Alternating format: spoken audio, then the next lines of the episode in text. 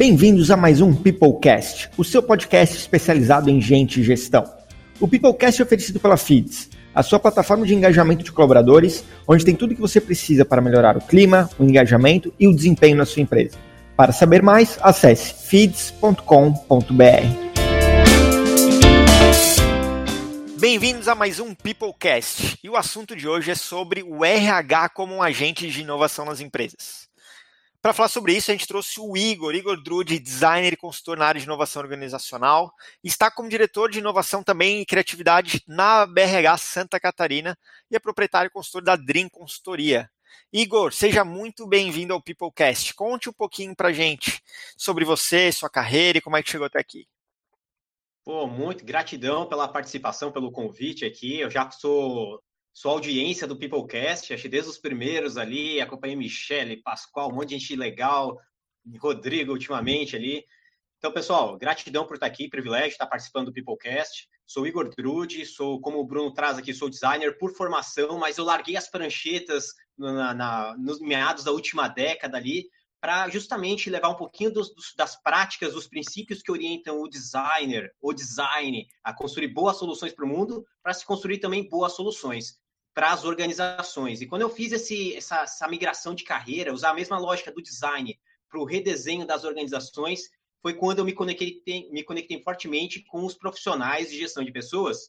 E ali, pessoal, cara, abriu, abriu uma, um mundo novo para mim. Era uma área que geralmente olhava se fosse as tias do RH, eu falei, cara, tem muito poder ali. Ali está o principal drive de transformação das organizações que eu não consigo fazer olhando somente pela, pela ótica do marketing, a ótica da área comercial, ou muitas vezes a área de governança. Então, eu comecei a fazer essa migração ali, Bruno. E aí eu tenho atuado nos últimos seis, sete anos ali, desenvolvendo organizações pela lógica do design. Excelente, Igor. Então vamos começar com uma pergunta base para o resto da, da discussão, pro, da nossa conversa. Igor, o que, que é inovação? Ah, pergunta de um milhão, né? Poxa, essa daí vários gurus vão assinar, fazer aquelas frasezinhas bonitas no Instagram e tudo mais. Mas eu tenho, cara, uma coisa muito simples que eu levo para meus clientes, para os parceiros, para quem está próximo de mim, que é para o pessoal botar dentro da mente e não esquecer. Tá? Quando alguém perguntar para vocês o que é inovação, respondam: inovação é valor percebido.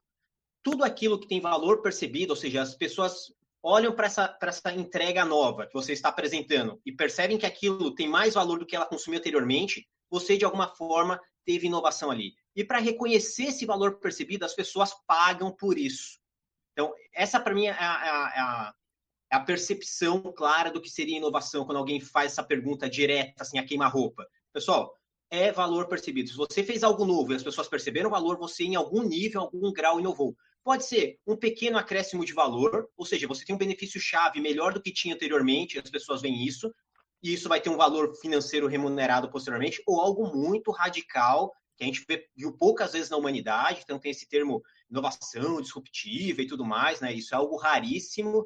Nós vimos em alguns, dá para contar nos dedos da mão, quando a gente vê, nós tivemos grandes disrupções no mundo por causa de uma inovação. Tem a internet, tem o fogo, a agricultura, a internet, as máquinas a vapor, pouquíssimas, tá? Então, o restante são todas pequenas inovações incrementais, ou seja, pequenas entregas de valor contínua, que na somatória de todas mudou todo o nosso jeito de ser. Então, Bruno, de uma visão bem resumida, é entregar valor e esse valor ser percebido. Se não foi percebido, você não inovou, você foi criativo. Pô, eu estava esperando tu citar a Feeds aí como uma, como uma inovação disruptiva, mas eu entendi, eu entendi o recado, fica tranquilo. É. Ô Igor, e, mas beleza, eu entendi essa questão de entregar mais valor e valor percebido. E por que, que é importante as empresas inovarem?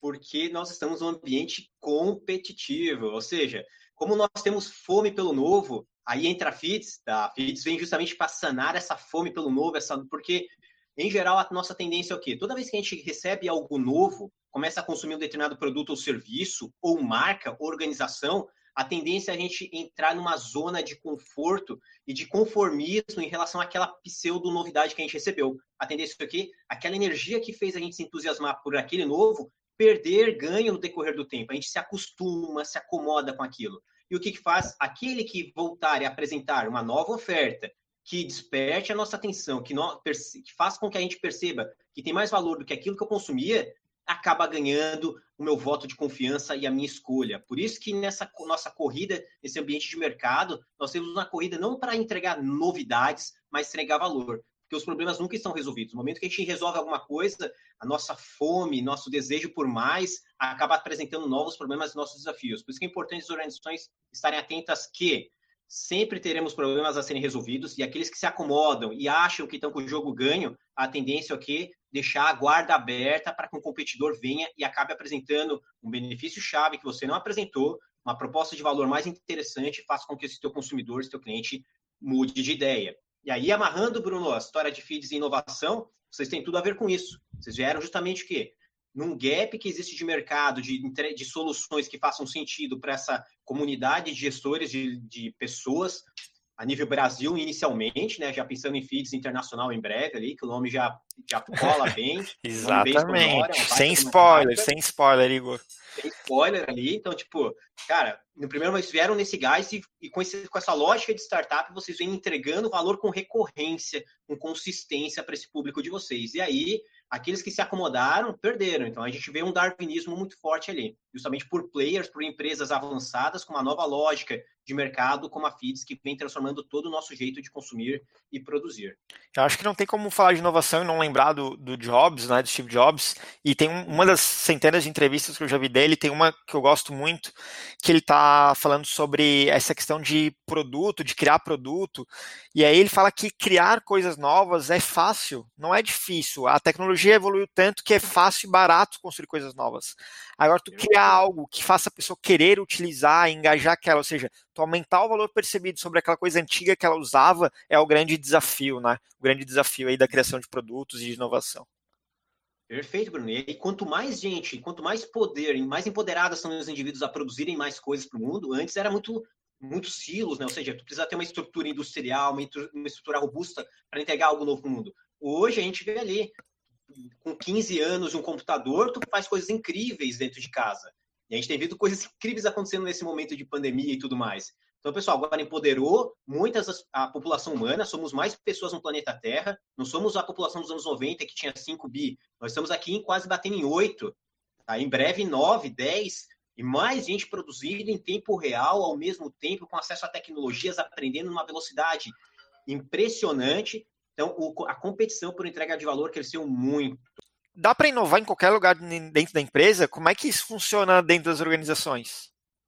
Ah, interessante a pergunta, tá? Porque muito, isso aí é um mito, que muitas vezes a gente pensa que inovação é algo reservado à área de P&D, área de desenvolvimento de produto, na área de... Às vezes até a área comercial brinca um pouquinho de inovar, de lá dar pitacos, ó, o cliente quer isso, quer aquilo. Mas, pessoal, isso aí é de um modelo industrial onde a gente tinha as coisas feitas em série dentro da organização. Ou seja, alguém pensava, alguém estruturava, alguém produzia, alguém vendia, pouco relacionamento entre as áreas, e assim ia no mundo tranquilo, previsível, como foi anos 70, 80, 90. Mas, Igor, as evoluções que teve nessa época e tudo mais. Pessoal, pode ver, nós tivemos ali anos e anos de prosperidade ou de crise e com muita previsibilidade. A gente tinha poucos pontos de ruptura que nem nós temos hoje. Que tem se percebido o quê? Novas lógicas de negócio que têm oportunizado oportunizado, tem provocado com que as, as áreas dentro da organização sejam mais transversais quando se pensa em inovação.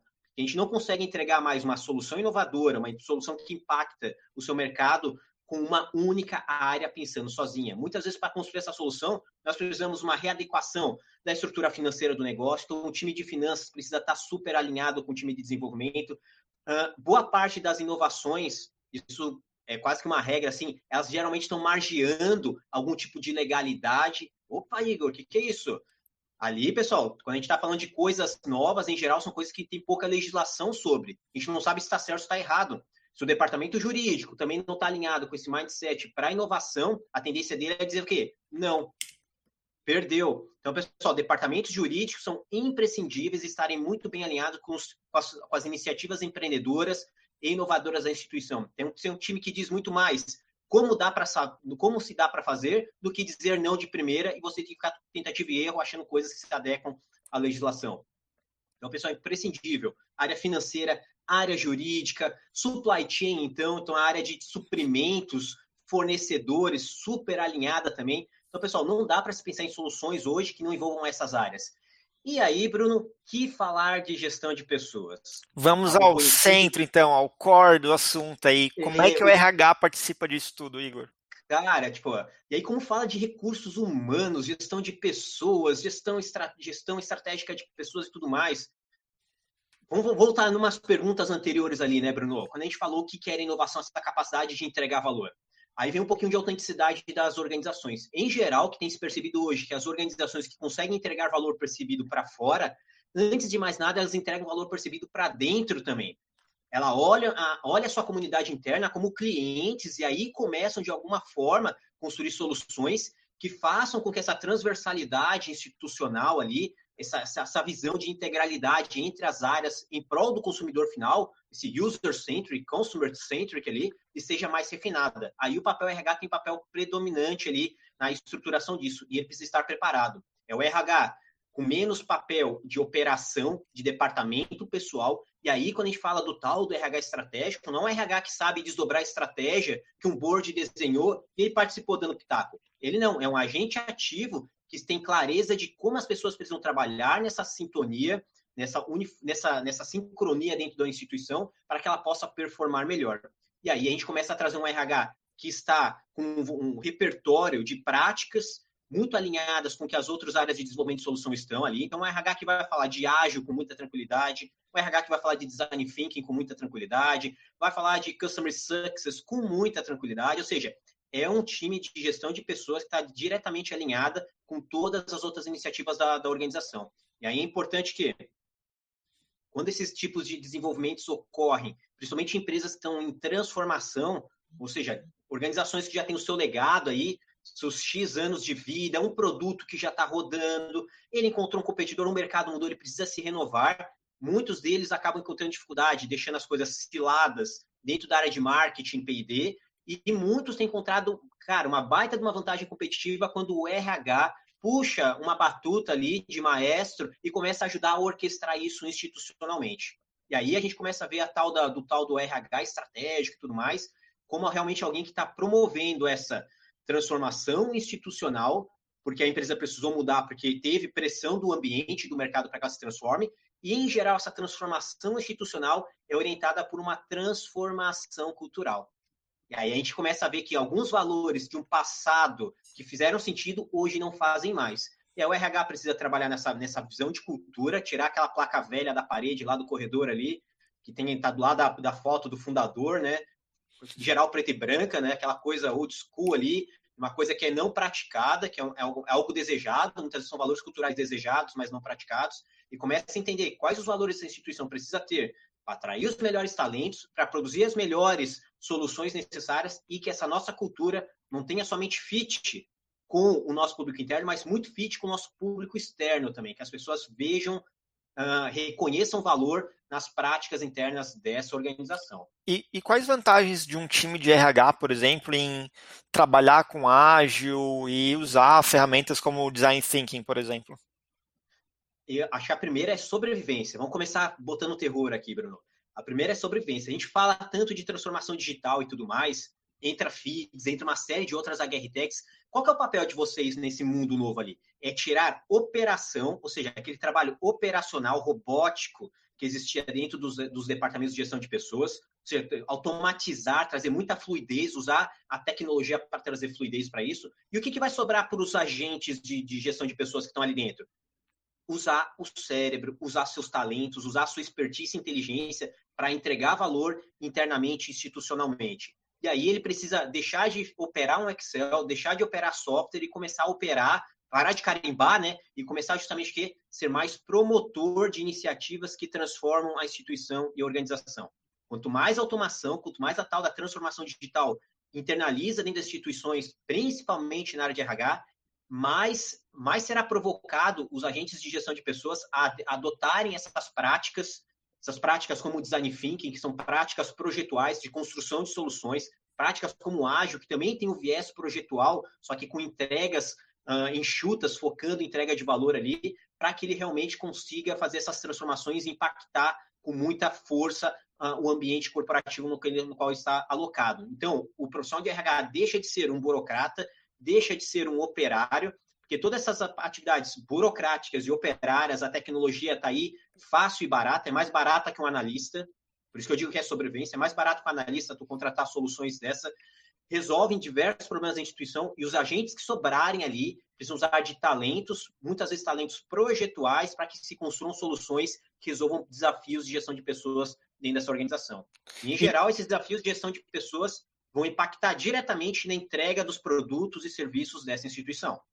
Sem dúvida, né? Eu gosto muito da frase do Simon, quem, quem me conhece sabe, 100% dos nossos clientes são pessoas, 100% dos nossos colaboradores são pessoas. Se a gente não entende de pessoas, a gente não entende de negócios, né? Então, principalmente quando a gente fala de... A gente vive na era do capital intelectual, né? A maioria das empresas, quando a gente olha custo de, sei lá, folha de pagamento numa empresa de tecnologia, é, 80% do, do, das despesas da empresa é relacionada à folha de pagamento. Né? É diferente quando a gente falava muito de, sei lá, companhias aéreas que tinham aviões caríssimos ou indústrias uhum. com maquinário caríssimo. Hoje a gente fala muito de, de capital intelectual.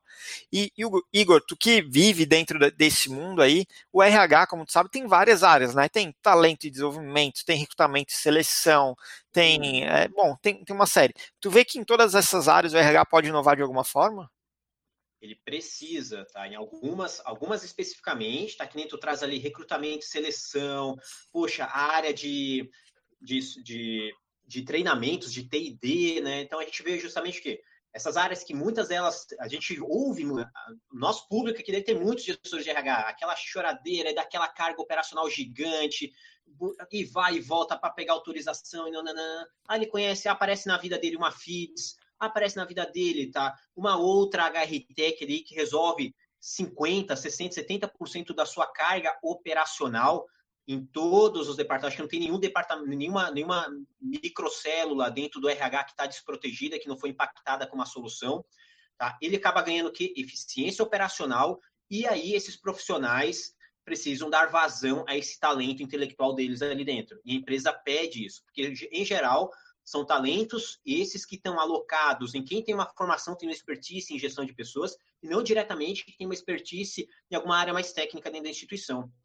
E o segundo ponto que eu trago, além de olhar essas microcelas, é entender essa visão de business partner que tem sido adotado muitas vezes dentro das áreas de gestão de pessoas, para eles verem como se fossem microempreendedores dentro de, uma, de um ecossistema maior que é a instituição.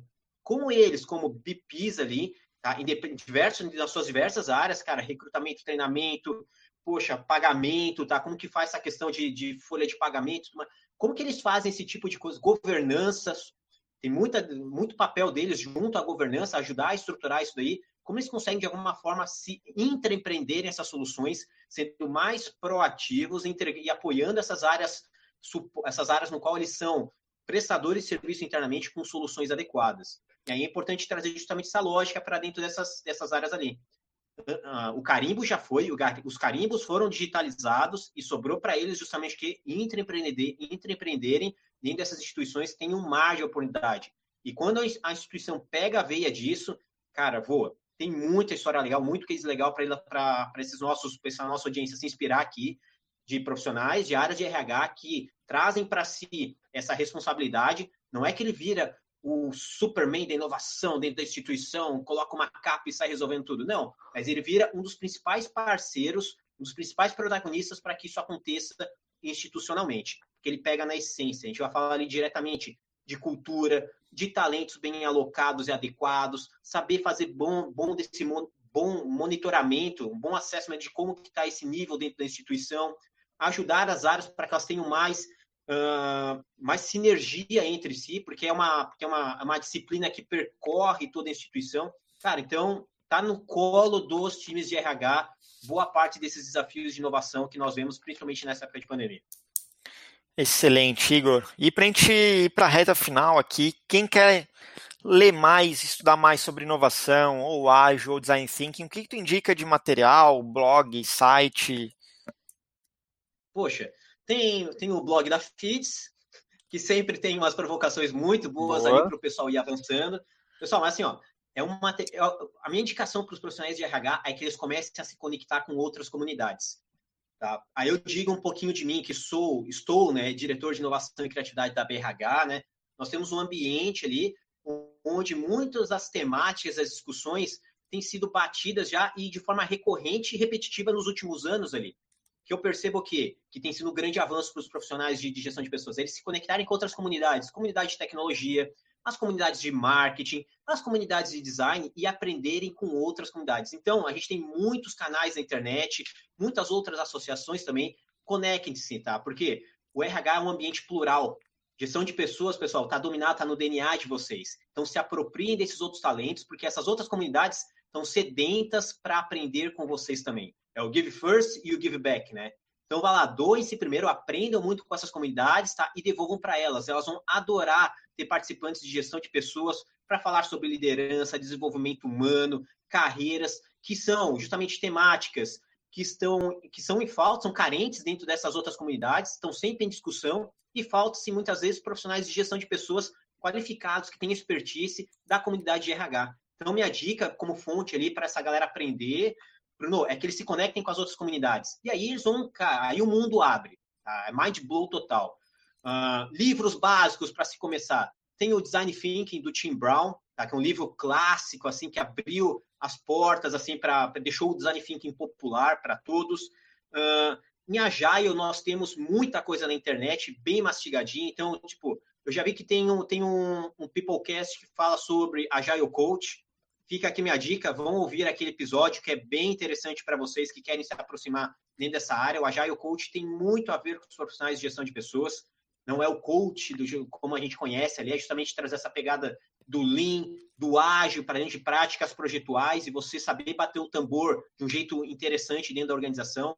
Então, vão ouvir esse podcast ali, que é bem interessante, com um profissional muito, muito bem qualificado ali, bem reconhecido dentro da área. Pessoal, e aí vocês vão abrangendo diversas outras áreas. Marketing, pessoal, o time de, de, de, gestão de pessoas, no momento que eles aprenderem Customer Success, Mind Blow também, tá? Pessoal, vocês vão ver como vocês, como prestadores de serviços internos dentro da organização, conseguem avançar muito em qualidade, reconhecimento, priorização e estruturação dessas entregas de valor. Então, pessoal, avance. É um momento de esse momento de pandemia que vocês estão sendo pressionados, né? A gente vê que o pessoal, a área de gestão de pessoas tem uma série de pressões. Estão vendo aqui demissão, uh, contratação, mudança de política, legislação trabalhista para trabalho remoto, tem um, vários desafios ali que no primeiro momento podem assustar pela pressão operacional de novo, mas eles abrem margem para um, muitas oportunidades de transformação da organização. E aí está um baita de um caminho para a gente começar a fazer essas transformações com algumas práticas interessantes para os times de RH.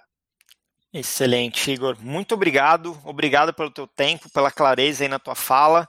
Espero que o pessoal tenha gostado desse episódio. Pô, sensacional. Gratidão, Bruno. Gratidão, Fides. Uh, adoro vocês, estou sempre acompanhando aqui, um exemplo aqui a ser seguido assim pra, pelas HRTechs, pelo movimento, pelo compartilhamento de conhecimento e pela inspiração que vocês trazem para toda a comunidade de gestão de pessoas, que não são só profissionais de RH, são as lideranças em geral que estão ali comprometidas em fazer um bom trabalho com seus times. Excelente. Pessoal, espero que tenham gostado desse episódio e até a próxima. Até o próximo episódio do Peoplecast. Até mais. Tchau, tchau.